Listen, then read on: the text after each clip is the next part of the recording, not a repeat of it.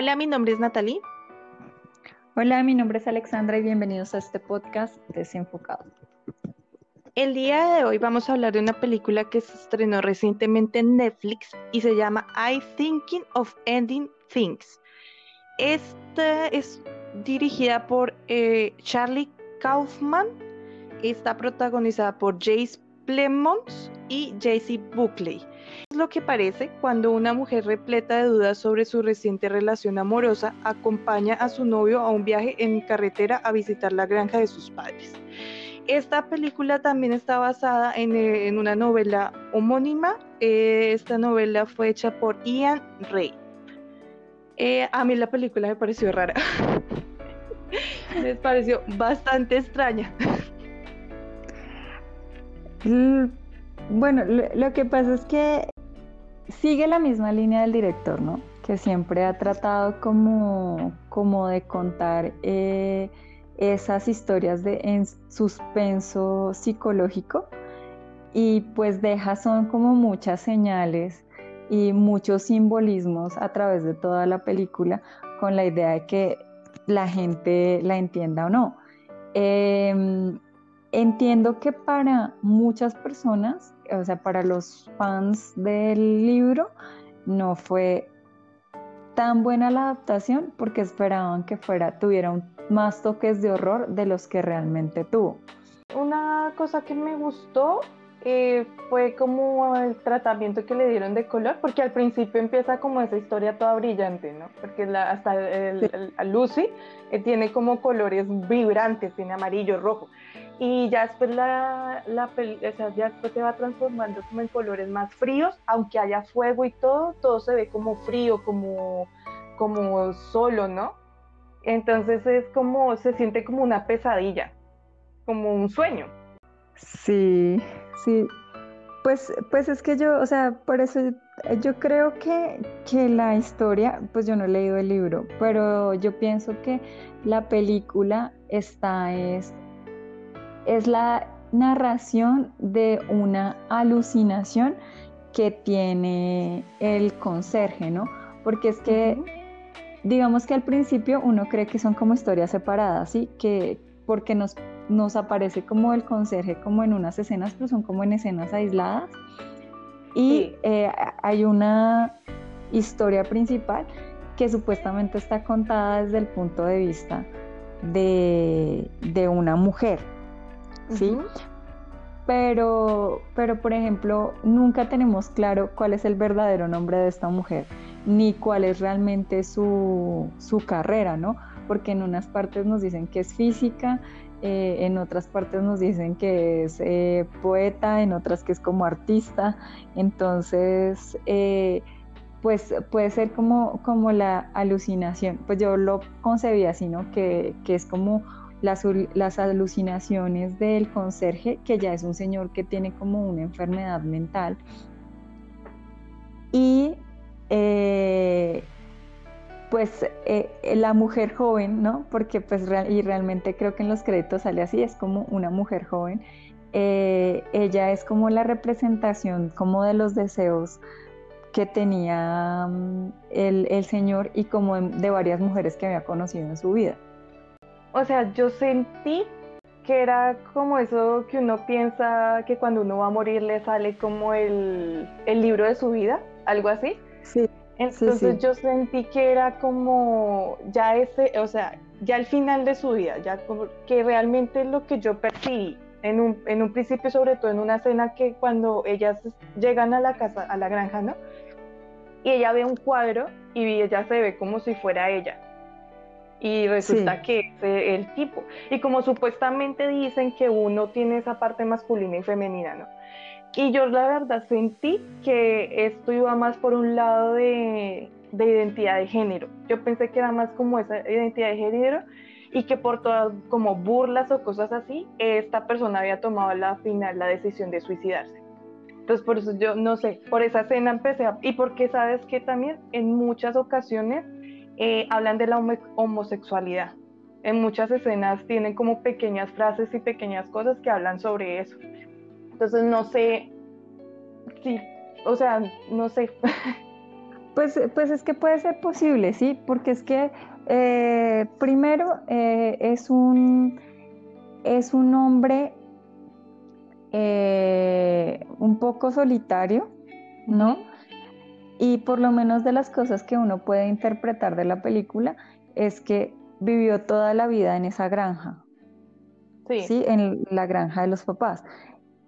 Y que muy probablemente pues nunca desarrolló una relación afectiva verdadera, ¿sí? Por eso no se casó y por eso está viejito y solo. Y por más de, porque se supone que amanece en, el carro, o sea, la, la escena final post créditos es la, la, que ya es de día y el carro está básicamente que sepultado en la nieve. Entonces, si él hubiera tenido una familia, muy seguramente alguien hubiera ido a buscarlo, ¿sí? Pero para mí lo que muestra la escena final es eso, o sea, que él se quedó como solo. Y muy seguramente también eh, es un reflejo de que probablemente, como vivió toda su vida en la, en la granja, tuvo que cuidar a sus padres y muy seguramente él sufre de la misma enfermedad que sufría el papá. Sí, es que yo creo que esta película es para verla como varias veces y cada vez que uno la vea eh, va a encontrar otra cosa diferente, porque lo que tú dices es verdad, hay partes en las que también te hace ver como eh, el deseo de, de pronto de que está Lucy o que a veces salía como Ivonne. Eh, luz una, sí. una persona que él conoció, porque al, al final, ya casi al final, eh, cuando entra a la escuela, ¿no? Eh, se encuentra con el conserje y él le dice que a quién estás buscando y ella le dice, mm, pues como que no sabe describirlo y cuando empieza a hablar así eh, como eufóricamente, entonces empieza a decir, es que yo estaba con, con, mi novio y que, o con mi novia, no recuerdo muy bien porque yo la vi en español, me parece que dice con mi novia, me parece que dice. Y, y entonces, eh, o sea, sí, empieza a inventar otra historia de la forma en que se conocieron, porque hay como, creo que tres versiones de la forma en que ellos se, supuestamente se conocieron. De la forma en la que, en la que se conocieron. Y también eh, en la escena de, de, la cena con los padres, que ella también cuenta, o sea, como que cuenta unos hechos, pero la historia como que no casa. Entonces es, por eso yo pensaba que era como la fantasía, ¿sí? Entonces era una parte, pudo ser algo que efectivamente sucedió, o sea, de que él pudo conocer a una mujer como con, en unos hechos así, pero como que en el momento en que la historia no empieza a casar es porque él empieza a inventarse, como a mejorarla para no, para no sentirse tan mal por lo que en realidad sucedió, que es lo que tú dices, que puede que hubiera conocido a la mujer, pero la mujer lo despreció o lo rechazó o efectivamente estaba con otro hombre y por eso él no pudo lograr ese acercamiento. Entonces, sí, tienes razón, hay que verla muchas veces. Además que es muy surrealista, ¿no?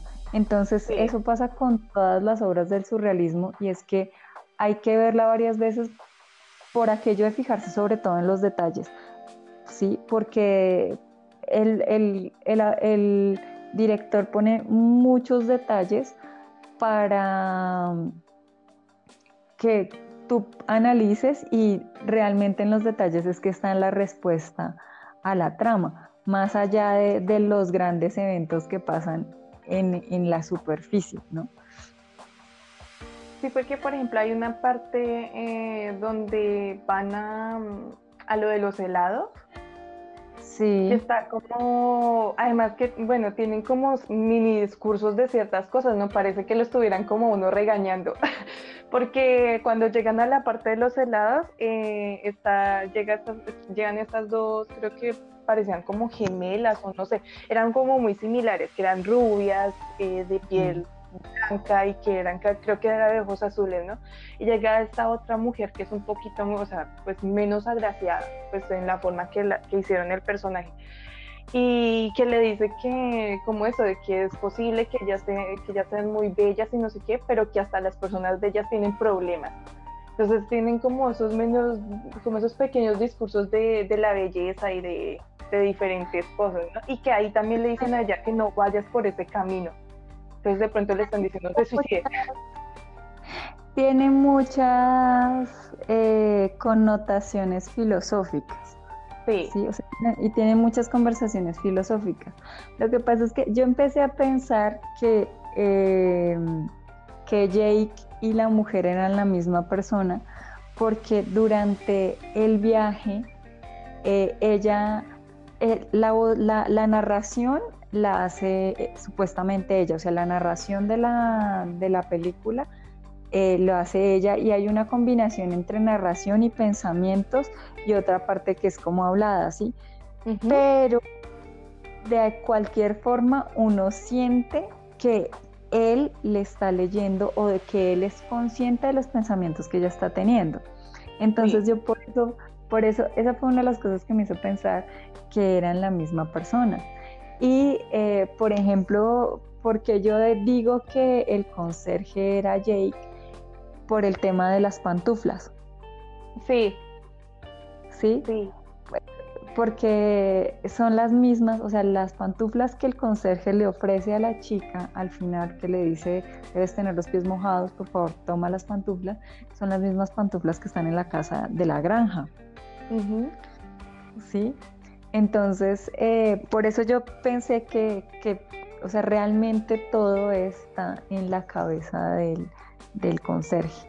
Y al final, cuando, cuando ya las alucinaciones empiezan a salirse de control, es porque ya el señor se está muriendo. Eso fue lo que yo pensé, que, o sea, que el final es que el señor se muere.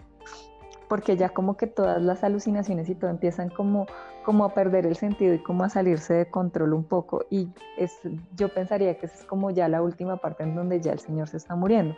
Por ejemplo, otra pista también como de que a uno le dan es, por ejemplo, que cuando está viendo, terminando de ver un, como una película y que lo que pasa en esa película es también supuestamente una, eh, una de lo que cuenta de cómo se conocieron que Ajá. supuestamente ella era mesera y que se conocieron porque le preguntó por una hamburguesa o una cosa así.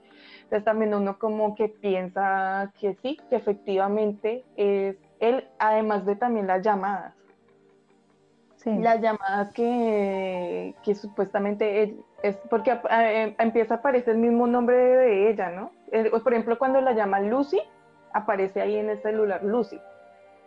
Entonces, eh, entonces también, y cuando ella contesta, pues es la voz de un hombre, y siempre es como lo mismo, por lo de lo de quiero hacerte una última pregunta, creo que es algo así lo que dice. Y siempre es la, es la voz de, del conserje. Sí. parece? Sí, exacto.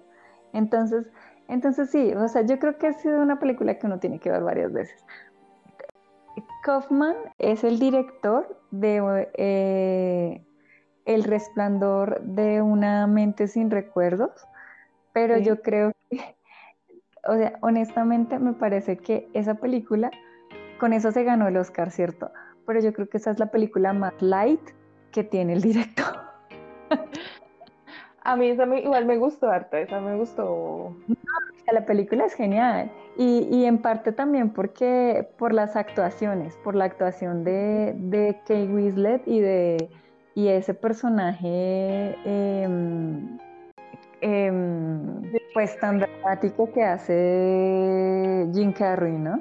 Sí. Y pues también sale Mark Ruffalo y Kirsten Dunst, y, o sea, eh, tiene un muy buen elenco. La, eh, uh -huh. El Eterno Resplandor de una mente sin recuerdos tiene un muy buen elenco y, y pues es una, es una película maravillosa, pero yo que he visto otras películas de Kaufman pienso que esa es tu, su película más light y es la más sencilla, de, es la más fácil de entender.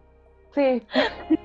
A pesar de que, de que también pasa lo mismo, ¿no? O sea, está abierta a um, muchas interpretaciones y al final, es como hasta el final, final que como que uno dice, ah, sucede por esto, por esto, por esto, pero, pero yo creo que es la película más light que tiene eh, Kaufman. Me parece que las otras son bastante comple complejas eh, eh, como en este tipo de, de, narración. ¿no? Él juega mucho con, con el tema del efecto mariposa. Sí. Y mira que ahorita pensando también, creo que al final, al final también nos, nos cuentan básicamente lo, lo que le pasó al Señor, ¿no? En, ese, sí. en esa de teatro. Siento que a la final nos cuentan con esa canción básicamente como la vida y de las razones por las que él está, pues sí, es que te está suicidando por las razones que está haciendo eso. Entonces, sí, eh, además, lo que tú dijiste dentro del libro, ahorita sí pienso que sí, de pronto sí debió haber sido un poquito más, un poquito más oscuro, como más de pesadilla. No sé, si me hubiera parecido que hubiera tenido algo un poco más interesante ahí. Si hubieran desarrollado esa parte como más de pesadilla, hubiera sido interesante también.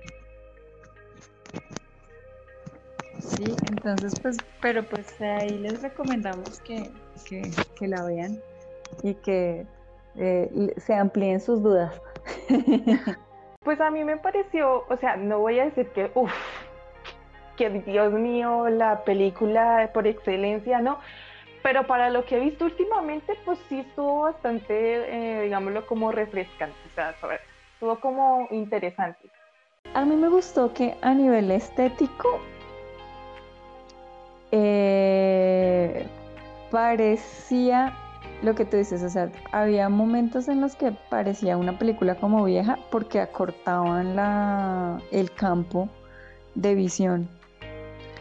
Sí, o sea, no era, no era el, formato al que estamos acostumbrados en este momento a, nivel de televisión, sino a pesar de que se supone que es una película de Netflix que fue hecha para eh, televisión, pero no había momentos en donde uno sentía que no estaba en el mismo formato, porque como que te acortaban partes de las orillas. Sí. Sí. Em, lo que tú dices también, que el, el inicio, o sea, a nivel estético, el inicio te muestra unos colores y unas cosas y, y, es lo que tú dices como a medida en que se va perdiendo en sus pensamientos empieza a cambiar como el, panorama de, la película empieza de unos colores muy claros y, mm, como de algo muy brillante, porque es como la claridad del pensamiento y ya empieza a enredarse un poco, cuando ya empieza a enredarse la trama esto, empiezan a utilizar unos colores mucho más apagados y mucho más oscuros y todo el tema de, la lluvia y la nieve también hacen que eh, pues se, vuelva ese, ese sentimiento, ¿no? De, que ya hay una degeneración del pensamiento. Y, también yo creo que por lo menos una pista muy, muy valiosa es que uno sabe que la película no la están contando de forma lineal porque eh, ves a los papás de, de Jake, los ves en unas escenas los ves jóvenes, en otras escenas los ves más viejos, en unas escenas los ves como, como vitales y en, otra, y en otras no. Y eh, también dentro de la parte de las conversaciones, eh, él empieza a decirle a ella cosas que supuestamente pasaron en el tiempo en que estuvieron los dos en la granja, pero que ella no recuerda. Sí. Sí, que por eso yo creo que uno piensa que al final que el señor tiene como, como una enfermedad mental o una, un Alzheimer eh, por la misma razón, porque está como desvariando y como confundiendo los recuerdos. Y la explicación que dan en el momento de la conversación en el carro, lo que le dice es seguramente has bebido mucho vino. Sí. Entonces es como... Dime. Ese detalle, ese detalle del tiempo me gustó de la realidad. Me pareció que, o sea, sí que en momentos salían lo que dices, vital y después de, digamos, ella ya en, un, en, la cama, ¿no? Ya como si estuviera muerta. Entonces sí, eso, eso me, pareció, me pareció interesante. Y también el, el tema de los postres, eso también me pareció interesante. Sí, y cuando, los, cuando a la final también lo, eso que estaba lleno de, esa parte no, no sé. Esa parte cuando ellos fueron por el helado y que lo tiraron todo, o sea que habían muchos potes de, ese, de esa bebida, ¿no? En un basurero. Sí. Sí. O sea, no, no, es, esa referencia sí quede como, como que no sé. Debe tener un significado, o sea, yo no creo que haya estado puesto ahí porque sí, debe tener un significado, que nosotros de pronto en el momento no lo cogimos, pero eso, pero eso debe tener un significado. Sí, porque esto, es que es mucho, son muchos y es de lo mismo, ¿no? Porque es la misma bebida, o sea, no son del mismo color y, y, pues están en, el, en la escuela. No sé si de pronto tiene que ver algo con la niñez, tal vez, no sé. Y, o sea, y también sabes que en un momento pensé que, o sea, no sé por qué de, cuando él se, están ahí en la escuela y están, se están dando un beso y que él dice que, los, que lo están observando y yo dije, ¿será que de pronto era un trauma de la niñez? Y no sé, por eso tenía que ir a la escuela, como que no sé si alguien le hizo algo en la escuela, no sé.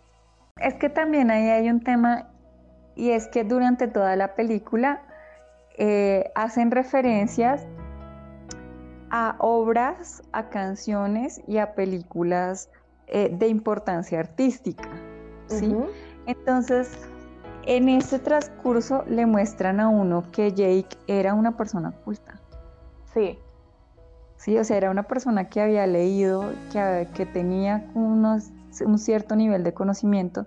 De hecho, eh, en su imaginación, la mujer piensa que él es, que de alguna forma él es una persona inteligente, ¿sí? Pero eh, viene el contraste de por qué una persona con esos conocimientos y con esa cultura, porque tiene un empleo tan eh, sencillo como ser el conserje del colegio, o sea, porque no llegó a ser profesor. Sí. Sí, sí, Entonces, e, esa es una, un como, o sea, es una ironía ahí. Y yo creo que, que, es por lo que te digo, o sea, porque de alguna forma él no pudo salir de la granja, o sea, no, no, no pudo como avanzar, ¿sí? No, no desarrolló completamente su, su mm, potencial eh, en cuanto a sueños, en cuanto a relaciones con personas y todo esto.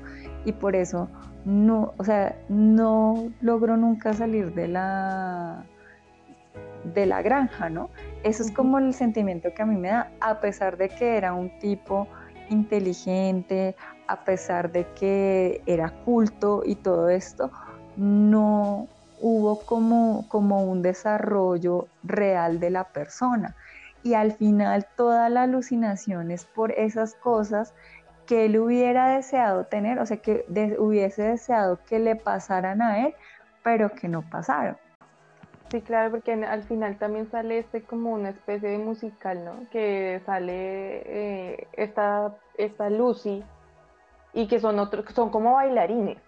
Se supone que, me imagino que piensa que está él, pero es una persona totalmente diferente y está, está Lucy, que también es diferente al personaje que nos presentaron inicialmente y que en, un, en una parte del baile que están teniendo los dos eh, aparece un conserje y que como que mata a ese, a ese hombre. Por eso te digo, o sea, el, cuando, cuando en esa escena, cuando cuando el conserje mata al, personaje más joven, para mí eh, el hecho de que el conserje eh, asesina a la versión más joven es porque es la realidad, ¿cierto? O sea, el conserje es la realidad de la vida de la persona, o sea, lo que resultó siendo. Y la versión más joven era como los sueños que tenía la, persona que podía cumplir, ¿sí? Entonces era como esa vida que él soñaba que era como de pronto una persona que tuviera otra carrera o que tu, estuviera con una mujer hermosa, eh, que tuviera como ciertas eh, eh, cualidades y al final pues no lo pudo lograr. Entonces por eso el conserje asesina a esa persona joven que pues no, no se dio, o sea que no pudo ser. Sí, sí, pues digamos que tal vez lo único que pues diría es de pronto que bueno, también puede ser por la temática, ¿no? Pero yo sentía que había veces que habían diálogos muy redundantes. Sí, que era demasiado, repetían lo mismo, lo mismo, lo mismo, lo mismo. Entonces como que a la final uno termina, de pronto si hubieran quitado esas redundancias, la película hubiera quedado un poco más corta y más consistente, creo yo, en mi opinión.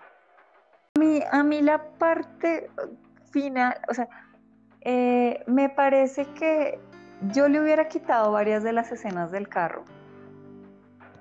Sí. Sí, eh, me parece que la secuencia de, de, cuando ellos están en la, en la granja, esa secuencia me pareció buena, ¿sí? ¿Por qué? Porque es todo el tema con los papás y esto. Eh, esa, esa, parte me pareció interesante. Y ya la parte en, eh, en el colegio, ¿sí? Que ya es como cuando te empiezas a decir, ah, es que, o sea, este señor es el es el Jake viejo y esto, si se empieza uno como a conectar las cosas. Entonces, a mí esas dos secuencias me parecieron buenas y las dejaría de pronto así como están. Pero yo quitaría muchas de las cosas que pasaron en, en el carro, por lo que tú decías, y es donde más conversaciones y más pensamientos tuvo la chica que, que tú dices, o sea, en un cierto punto se tornaron como redundantes. Entonces yo quitaría de pronto un poco eso. Y, y sí, o sea, la película es muy larga y se siente larga. Sí. Sí, o sea, lo, la, la sientes.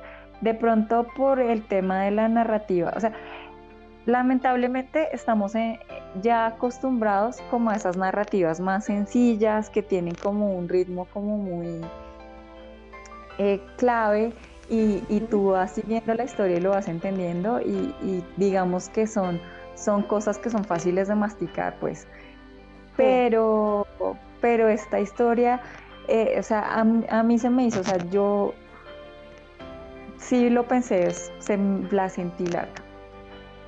Sí, o sea, creo que pudieron haber hecho algo un poco más corto y, y de pronto Em, lo que tú dices, pudieron haber sacado algunos diálogos y, y, hacerla más, más concisa, pero, pero pues no sé también si sea por el tipo de narrativa, porque pues sí, o sea, esta película no es tan fácil de masticar y como tú dijiste al principio, toca verla, no sé, por lo menos unas dos o tres veces más como para uno poder coger como todos los detalles y entender un poco más de qué va la película. Sí, porque si tú te das cuenta, toda la película nos están dando el título de la película, ¿no? El título del libro. Sí, estoy pensando en el final. que pienso en el final, pienso en el final. Y uno, yo la verdad, en eso yo decía, bueno, ya voy a esperar el final. voy a esperar el final a ver qué. Porque sí, Pero pues el... lo repiten mucho. Lo que pasa es que yo, yo pienso, o sea, si, si, la, si, lo que quería, si lo que quería Jake era suicidarse, eh, yo pienso que, que, sí, o sea, que una persona que, que está pensando en el suicidio, pues, pues tiene esas, esos pensamientos de, del final, ¿sí? O sea, de terminar. Eh, deben ser muy repetitivos, ¿no? O sea, porque cuando una persona ya se quiere suicidar es por eso, porque está buscando el final. Sí. Pero, pero sí, o sea, digamos que, que no es que dentro de la historia uno como que lo siente como que forzado un poco, aunque tiene algo de lógica. Sí, Sí, pero, pero sí, es como que tiene algunos diálogos que son muy repetitivos y eso deberían, debieron haberlo eliminado, pero por lo que tú dices también, no sé, si por la narrativa o por el tipo de película, pues esto, porque es que, es que, eh, por ejemplo, este tipo de películas eh, no son para todo el mundo. Por ejemplo, la vez pasada yo me vi la del Faro y me la vi con dos personas más a mí el Alfaro me gustó mucho porque en cuanto a fotografía es una cosa... Sobre todo para los... Sí, sobre todo para la gente que le encanta la fotografía en blanco y negro, por Dios, los contrastes. Es, la locura, sí. No, la o sea, de todo. Pero son películas que empezando eran blanco y negro, ¿no? Segundo, el formato, porque era un formato cuadrado, era un formato pequeño. Eh, y no es algo que esté uno acostumbrado a ver, a menos que uno esté metido como en todo lo de fotografía y en como en las cosas de cine. A mí me gusta el cine en blanco y negro. Yo he visto muchas películas en blanco y negro, entonces para mí no fue molesto y, lo que les digo, en cuanto a fotografía es una cosa, Dios mío, o sea, de verdad la disfruté mucho. Pero sí, son películas densas, densas que no todo el mundo, eh, además de que esa del faro tiene mucho simbolismo y muchas cosas. Entonces también es una película de, que uno tiene que volver a ver. Y cuando son esas películas así, no son para todo el mundo. O eso, eso solo es mi opinión.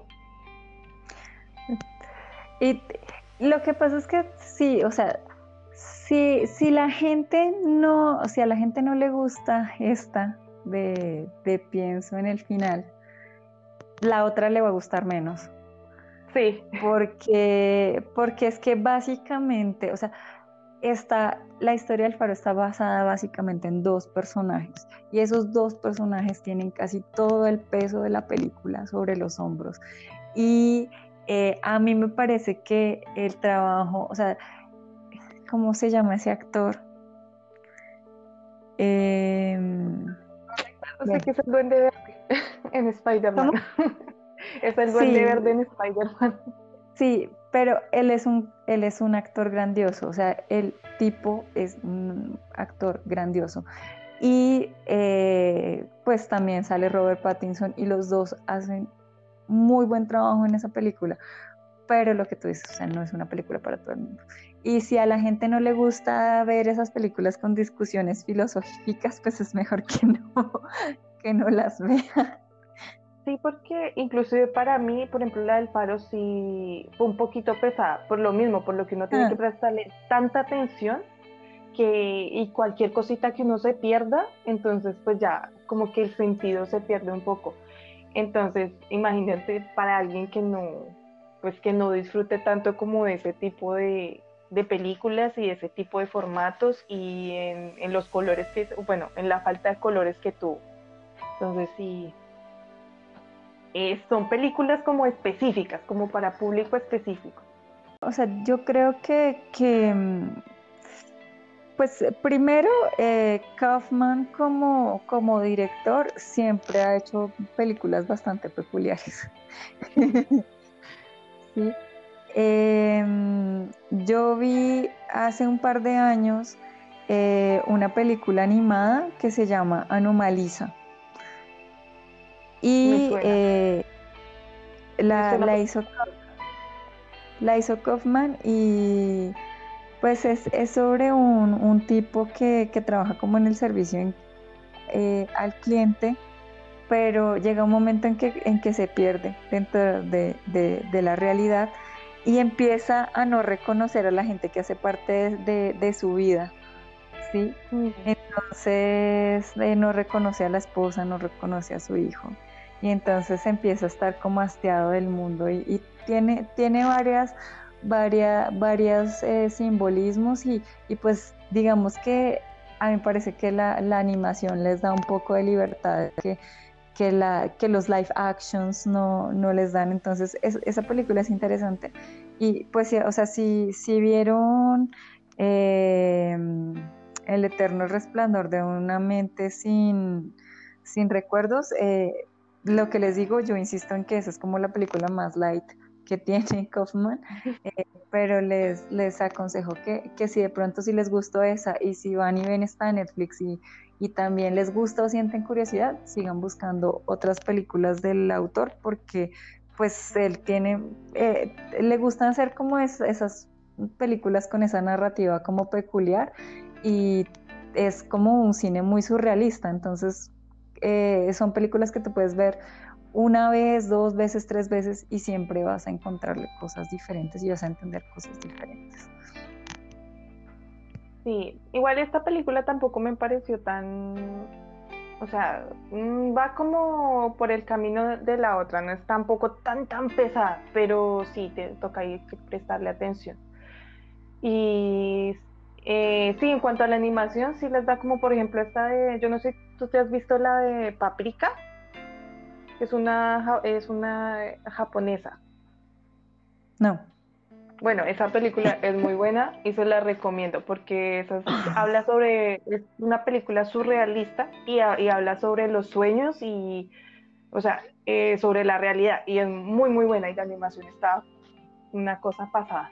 Sí, entonces pues pues e, e, eso es como como como la recomendación que les venimos a, hacer que vean cine eh, más como siempre, que vean cine como independiente y no que sea que es así como como más raro, pero pero pues tiene lo pone a uno a pensar, ¿no? O sea, yo, yo creo que esas películas que lo ponen a uno a pensar también son chéveres. Sí, o sea, esperamos que se den como el espacio de, de conocer esas obras escondidas en el cine independiente y pues que empiecen a disfrutar otro tipo de, de contenidos. Sí, y pues, y pues la otra, la otra recomendación es que la gente que ya pueda ir a ver Tenet, pues que vaya. Sí. Nosotros todavía no podremos. Pero, pero pues hay mucha crítica, ¿no? O sea, hay gente a la que no le gustó, gente que dice que no la entendió, hay gente que dice que sí le gustó, que, que pues que, que hay que dejarse de llevar y que las que el entendimiento de la película llegará con el tiempo pero, pero pues, eh, pues eh, también se les recomendamos, ojalá vayan y la vean y nos cuenten qué les pareció. Eh, bueno, yo creo que esto es todo por ahora y que tengan un buen inicio de semana. Chao. Adiós.